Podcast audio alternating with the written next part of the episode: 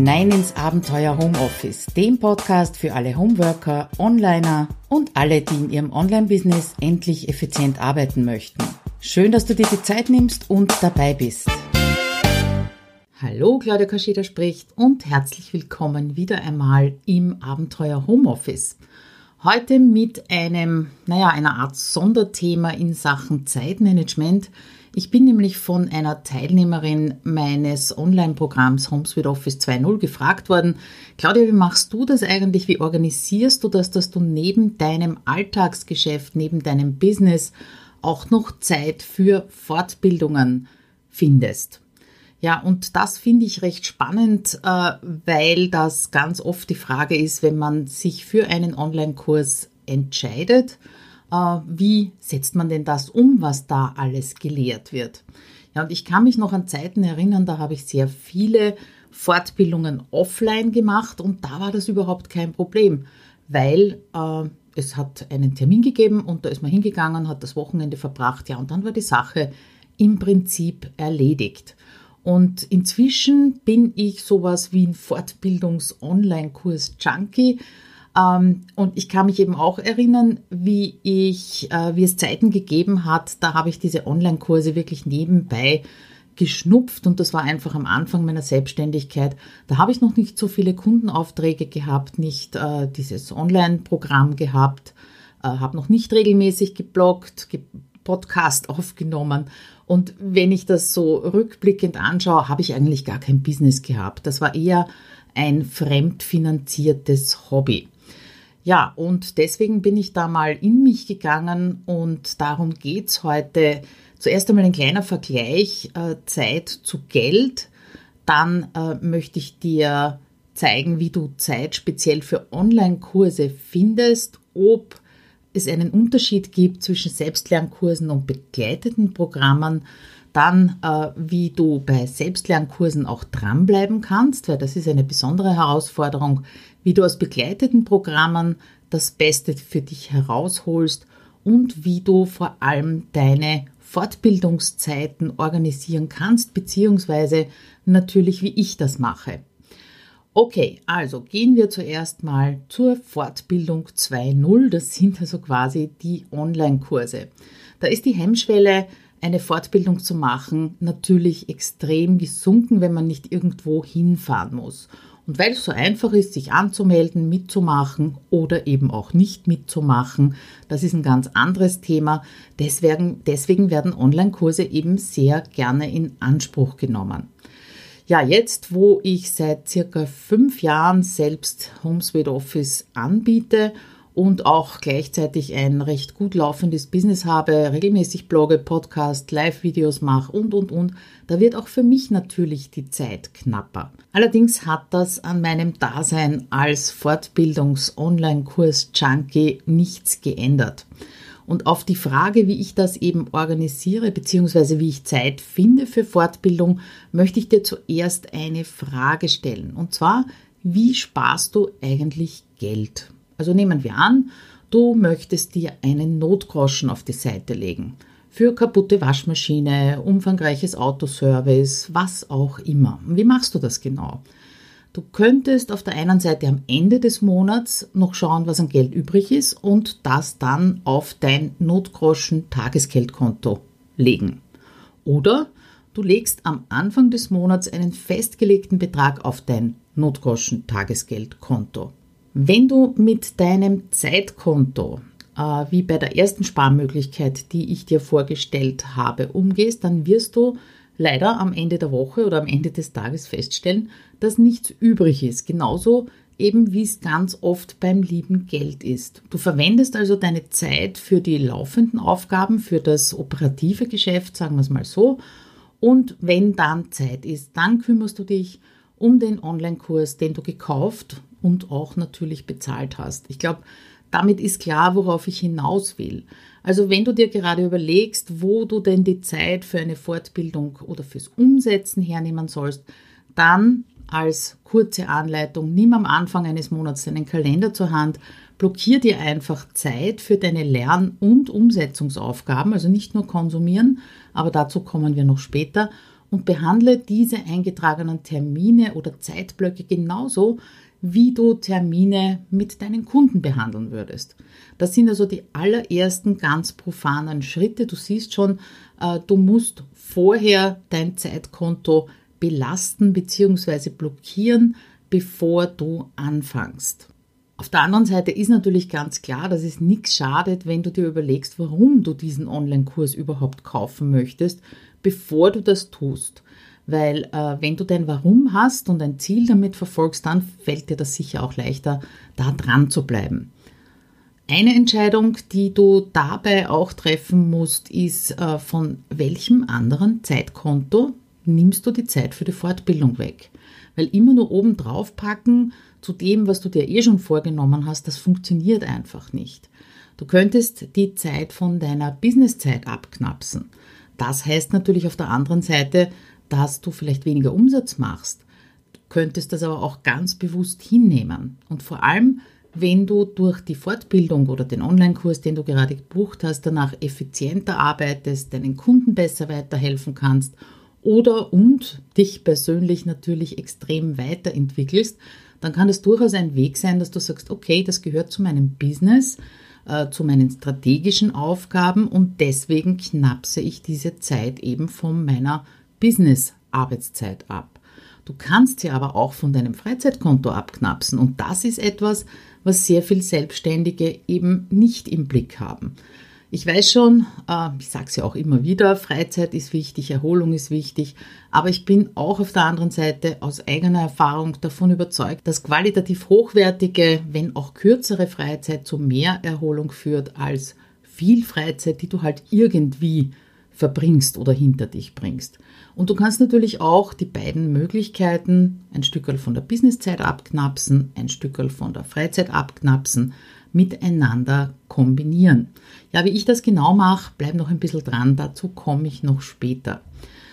Um jetzt wieder das Tagesgeldkonto als Vergleich zu strapazieren. Wenn du ein eindeutiges Sparziel, also Notgroschen, Urlaub, Auto, neuer Computer oder vielleicht auch ein äh, etwas hochpreisigerer Online-Kurs, wenn du das hast, wird dir der Verzicht eben auf äh, tägliche Kleinigkeiten wie Coffee to go oder die Wurstsemmel zum Mittag leichter fallen, als wenn du einfach nur so ins Blaue hineinsparst.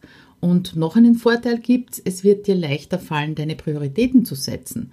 Weil wenn du deine Fortbildung ernst nimmst und Zeit dafür geblockt hast und diese Blöcke natürlich oder diese Zeit auch einhaltest, dann wird dir die Entscheidung äh, kümmere ich mich jetzt um meine Fortbildung oder mache ich irgendwelche Routinenaufgaben ganz sicher leichter fallen. Ja, wie ist das jetzt speziell für Online-Kurse oder bei Online-Kursen, wie du da deine Zeit findest dafür? Ich habe schon gesagt, äh, es macht einen Unterschied, ob du dich eben zu einem Seminar anmeldest, das zum Beispiel über mehrere Wochenenden offline stattfindet, oder ob du dich für einen Online-Kurs entscheidest. Weil wenn es ein Offline-Seminar mehreren Wochenenden ist, würdest du da einfach die Hälfte dieser Wochenende ausfallen lassen, nicht hingehen? Glaube ich nicht. Weil dein Commitment bei Offline-Fortbildungen, vielleicht auch durch die Anwesenheitspflicht, die ist sicher höher als bei Online-Fortbildungen, bei denen du jederzeit Zugriff auf die Inhalte und natürlich auch auf die Aufzeichnungen von irgendwelchen Live-Terminen hast. Ja, warum das so ist, keine Ahnung, muss ich ganz ehrlich sagen. Ich habe mir noch nicht wirklich den Kopf drüber zerbrochen. Das ist einfach so. Das liegt in der Natur der Sache. Das heißt aber auf der anderen Seite auch, dass du bei Online-Kursen eine andere Strategie brauchst, um genauso committed zu sein wie eben bei einer Offline-Fortbildung.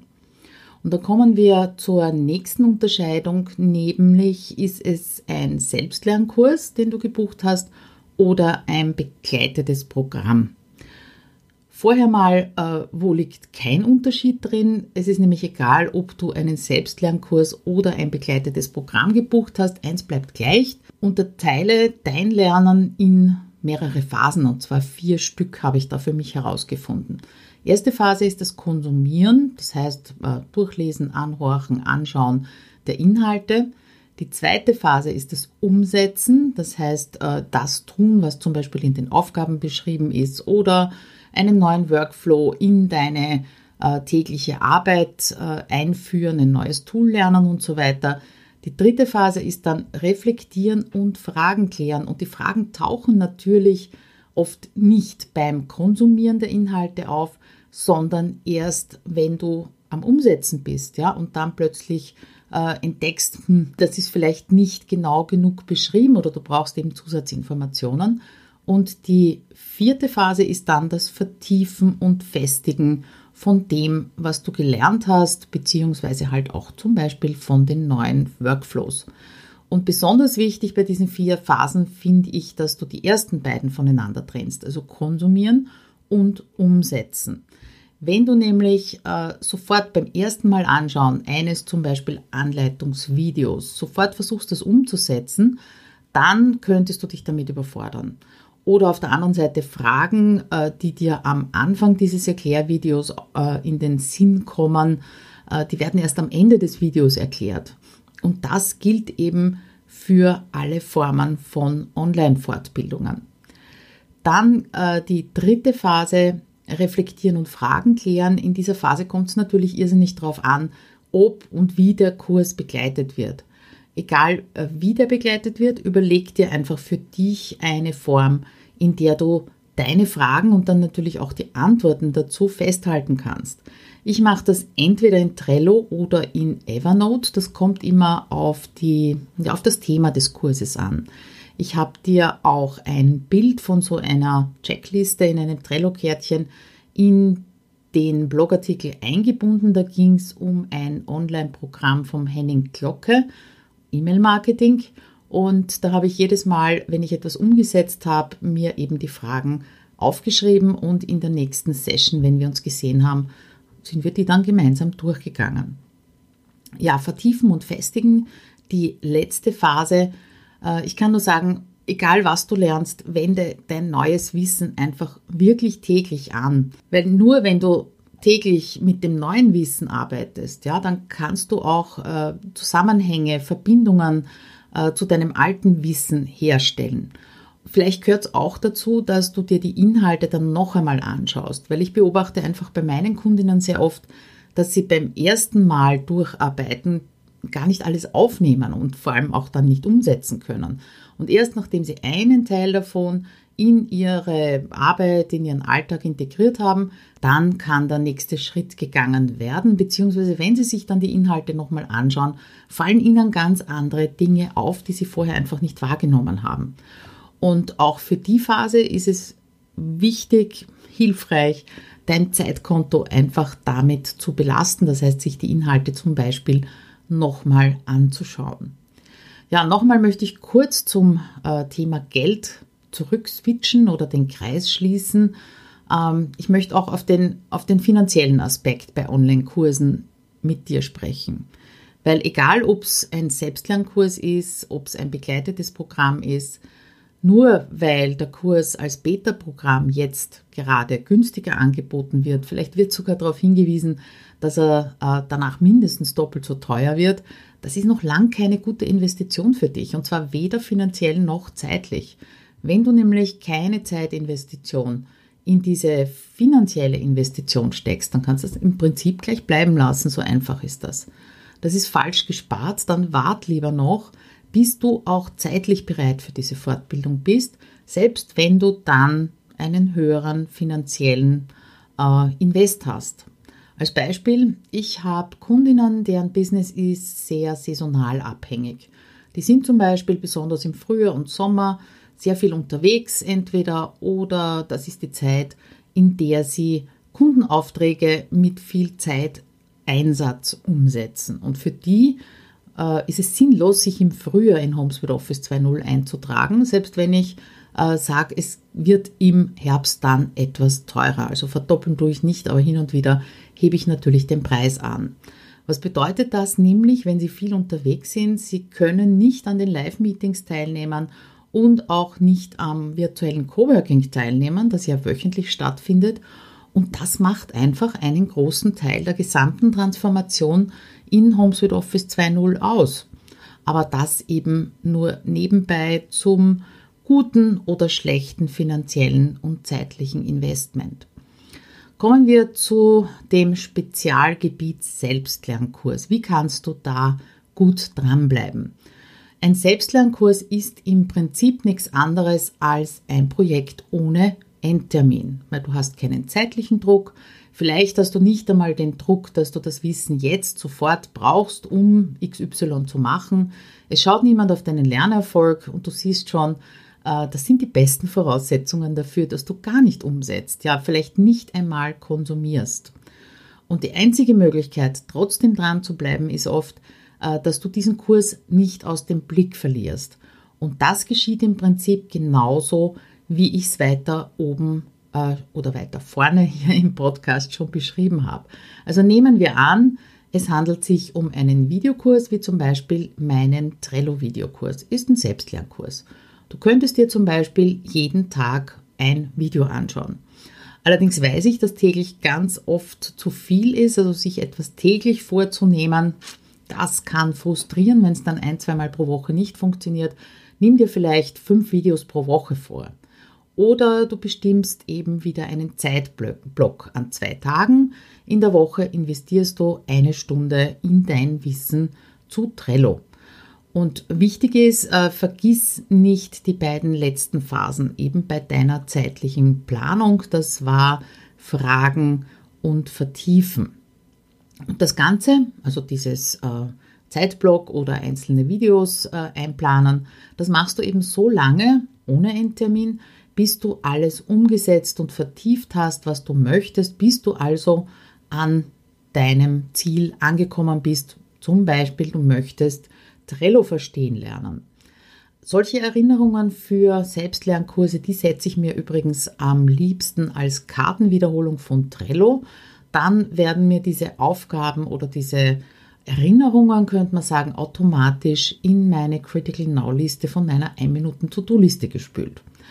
Äh, eine super Möglichkeit, noch abseits von technischen Tools, ist es natürlich, äh, mit einem Accountability Partner oder Partnerin zu arbeiten. Dazu gibt es auch schon einen Artikel bei mir am Blog, den verlinke ich natürlich im Text du und dein Accountability Partner gemeinsam stark.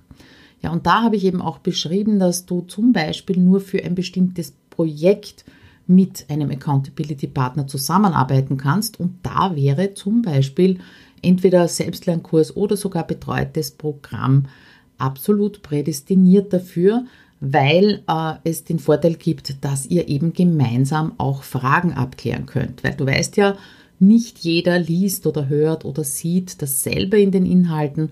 Manches, ja, das geht auch einfach an dir vorbei und vielleicht geht es an deinem Accountability Partner eben nicht vorbei und umgekehrt natürlich. Wie schaut das jetzt aus mit begleiteten Programmen? Wie holst du da das Beste für dich heraus? Also ich gebe inzwischen äh, begleiteten Programmen, auch wenn sie natürlich um einiges teurer sind, immer den Vorzug vor Selbstlernkursen. Es sei denn, es handelt sich wirklich um reines technisches Wissen, aber ganz oft äh, steckt natürlich beim technischen Wissen auch viel, viel mehr dahinter, wie zum Beispiel bei Trello. Es reicht nicht zu wissen, wie, wie du ein Kärtchen anlegst. Da gehört einfach auch dazu, wie Workflows ablaufen, beziehungsweise wie man diese unterschiedlichen Boards ähm, anlegen kann und organisieren kann. Aber in meinem Selbstlernkurs wird das auch erklärt, aber das nur nebenbei. Äh, auf der anderen Seite ist das sicher auch Typsache. Ja. Ich kenne auch Menschen, die haben mit diesem ganzen Community- und Begleitungsgedöns überhaupt nichts am Hut. Die brauchen oder wollen das sogar nicht. Äh, wenn du so jemand bist, dann ist Selbstlernkurs natürlich äh, die bessere Wahl für dich, wenn er, wenn dieses Programm auch als Selbstlernkurs angeboten wird. Ein paar Tipps möchte ich dir geben für äh, Zeit und Umsetzung bei begleiteten Progr Programmen. Also wenn es Live-Treffen gibt, sei es nun im Zoom-Raum oder eben als Live-Video, dann trag dir bitte diese Termine sofort in deinen Kalender ein und dann verteidig sie wirklich mit Händen und Füßen gegenüber deinen Kunden und vor allem auch gegenüber dir von dir selbst weil äh, für den roten Faden und diese Begleitung, da zahlst du im Endeffekt. Wenn es dann auch eine Facebook-Gruppe gibt, gibt es auch meistens, in der du Fragen stellen kannst, dann nütze sie und zwar regelmäßig. Machst dir zur Gewohnheit, äh, deine Fragen zu notieren. Habe ich dir ja schon äh, eingebunden, so ein Trello-Kärtchen. in deiner Gruppe zu schauen, ob es dazu eine Antwort gibt und sie dann, wenn nicht vorhanden ist, kurz und prägnant zu stellen. Nimm also alle Unterstützung und Begleitung aktiv an, egal ob du das Gefühl hast, du bist weit hinten dran und alle anderen sind besser als du natürlich und schneller. Ganz egal, bleib da wirklich dran und nimm an, was dir angeboten wird. Äh, da kommt an der Stelle dann ganz oft die Frage, naja, puh, wenn ich da viele Fragen stelle und es sind viele Leute in der Facebook-Gruppe, ich verliere da den Überblick, was habe ich denn schon gefragt und wo sind denn die Antworten dazu. Äh, wie mache ich das? Ich lege mir entweder eben ein Kärtchen in Trello an, äh, indem ich zu meiner eigenen Frage verlinke. Das heißt, äh, in Facebook kannst du ja, wenn du auf den Zeitstempel deines Postings klickst, den sogenannten Permalink zu diesem Posting abspeichern. Und den verlinke ich mir dann eben entweder im Trello-Kärtchen oder äh, ich mache das auch manchmal in Evernote. Auch da habe ich dir ein, äh, ein Bild eingebunden in den Blogartikel, wo du schauen kannst, wie das ausschaut bei mir. Ja, und damit weiß ich dann, welche Frage ist schon beantwortet worden, wird abgehackelt. Es ist der Link zu diesem Posting dort. Äh, die Gruppen sind ja meistens länger vorhanden, dass man also da wieder zurückgehen kann, selbst wenn sie archiviert sind. Ja, kommen wir zum letzten Punkt, der eigentlich die Ausgangsfrage war, nämlich äh, wie ich meine Fortbildungszeiten bei Online-Kursen, die ich selber besuche, organisiere. Machen wir das wieder anhand der vier Phasen. Also Phase 1 konsumieren. Äh, diese Zeit, die knapse ich von meinem Freizeitkonto ab. Das heißt, dass ich Inhalte hauptsächlich am Abend oder noch lieber am Wochenende konsumiere, weil da ist einfach mein Kopf frei von meiner To-Do-Liste. Das ist ja schon alles erledigt oder eben weiter organisiert. Und ich habe je nach Kursthema, Kursinhalt, je nach Begleitung natürlich auch wieder unterschiedliche Strategien, wie ich währenddessen, also während ich konsumiere, die Umsetzungszeit vorbereite wieder entweder in Trello, dann bekommt meine 1-Minuten-To-Do-Liste eine weitere Liste mit dem Namen des Kurses oder dem Thema des Kurses. Und für jede Umsetzungsaufgabe, die ich mir beim Konsumieren rausnehmen möchte, die kommt in ein neues Kärtchen und in dem Kärtchen äh, speichere ich manchmal, wenn es notwendig ist, auch den Link zur Kurslektion ab. Zweite Möglichkeit wieder Evernote. Entweder jeder Kurs bekommt ein Notizbuch und jede Lektion, vor allem bei umfangreicheren Kursen, eine eigene Notiz, in der ich wieder eine Checkliste habe mit den Umsetzungsaufgaben, wieder mit der Verlinkung zur betreffenden Kurslektion. Manchmal ist es auch kein Notizbuch, sondern einfach nur eine Notiz. Das könntest du auch in einem normalen äh, Word-Dokument machen ähm, und das in der Cloud abspeichern, wie auch immer. Die zweite Phase, das Umsetzen, das, was ich am Wochenende konsumiert habe und umsetzen möchte, ja, ganz oft konsumiere ich auch, wo ich sage, okay, später dran, dann hakel ich das in dem Kurs nicht ab, dann weiß ich, okay, darum muss ich mich noch kümmern. Aber äh, die Dinge, die ich umsetzen möchte, die werden in der folgenden Woche zumindest begonnen. Geht nicht immer alles umzusetzen, aber zumindest begonnen. Das heißt aber, ich habe in meiner Wochenplanung schon Zeitblöcke für Fortbildung eben geblockt. Mal ist mehr, mal ist weniger. Das ist ziemlich individuell, je nachdem, was sonst in der Woche los ist. Und wenn so ein Zeitblock dran ist, dann schaue ich auf Trello oder in Evernote, was ich denn umsetzen wollte und arbeite eben diese Zeit an der Umsetzung. Ähm, hat natürlich was mit Wochenplanung zu tun und ich habe dir auch ein 3 um 8 Video zum Thema Wochenplanung in den Blogartikel eingebunden. Äh, da habe ich drei Fragen beantwortet, die mir eben zur Wochenplanung immer wieder gestellt werden. Kommen wir zur dritten Phase, reflektieren und Fragen klären. Wie schon gesagt, das kommt auf die Art des Kurses an. Für ein Programm wie HomeSuite Office 2.0 würde ich jetzt von meiner Seite als Kunde oder Teilnehmerin unterscheiden, Entweder muss die Frage sofort beantwortet werden, damit ich nicht gestoppt werde, also damit ich weitermachen kann. Dann würde ich sie sofort in die Facebook-Gruppe schreiben. Wenn es allerdings so ist, dass das warten kann, dann warte ich eben auf die nächste Gelegenheit, wie zum Beispiel ein Live-Meeting oder bei uns das virtuelle Coworking, wo ich eben direkten Kontakt zur Trainerin, zum Trainer habe und da nachfragen kann. Egal wie äh, du jetzt deine Fragen, die Antworten dazu, ähm, das, was du umsetzen möchtest und, und, und äh, festhältst, ob das jetzt in Trello oder in Evernote ist. Wichtig ist eben, dass du es an einer einzigen Stelle hast, weil sonst bist du nämlich nur mehr am Suchen. Ja, und die vierte Phase, vertiefen und festigen, das ist klar, wenn du ein neues Tool, einen neuen Workflow oder vielleicht auch ein neues Social-Media-Netzwerk startest, wie ich vor kurzem LinkedIn gestartet habe, dann ist klar, dass du auch Zeit von deinem Businesskonto abknapsen wirst, um eben täglich oder häufig damit zu arbeiten. Äh, wie gesagt, täglich, das kann unter Umständen schwierig werden. Äh, diese Zeit des täglichen damit Arbeitens, die plane ich nicht mehr dezidiert ein, weil das ergibt sich einfach von selbst durch meine Wochenplanung mit Zeitblöcken. Und wenn ich zum Beispiel einen Zeitblock Social Media oder Marketing habe, dann fällt da halt etwas Neues, wie zum Beispiel LinkedIn, für mich hinein. Jo, das war jetzt, glaube ich, eine Menge, äh, Menge Holz, wie man so schön sagt. Äh, du siehst schon, auch die Zeit fürs Lernen, Ausprobieren, Weiterentwickeln, ja, die fällt genauso wenig vom Baum wie äh, die Zeit für neue Projekte, neue Online-Kurse und so weiter. Äh, wenn du das mit Planung und in kleinen Schritten eben, in unterschiedlichen Schritten machst, dann kommst du ganz sicher voran lass dich bitte nicht abhalten von deinem Gefühl, und meist ist es nur ein Gefühl, hinten nach zu sein, egal um welche Fortbildung es geht.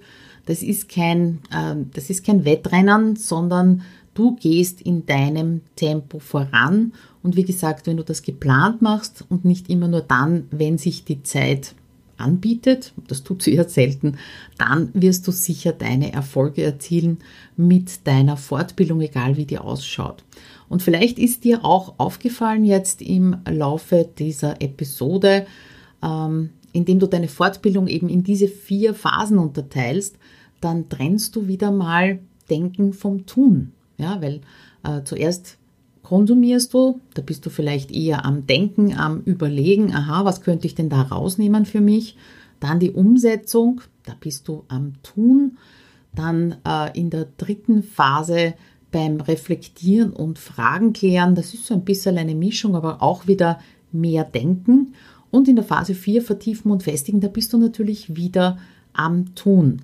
Und du, wenn du mich kennst, weißt du das, dass ich das sehr oft vorschlage, eben dieses Denken vom Tun zu trennen, weil das erhöht auf jeden Fall deine Produktivität und kostet dich vor allem weniger Energie.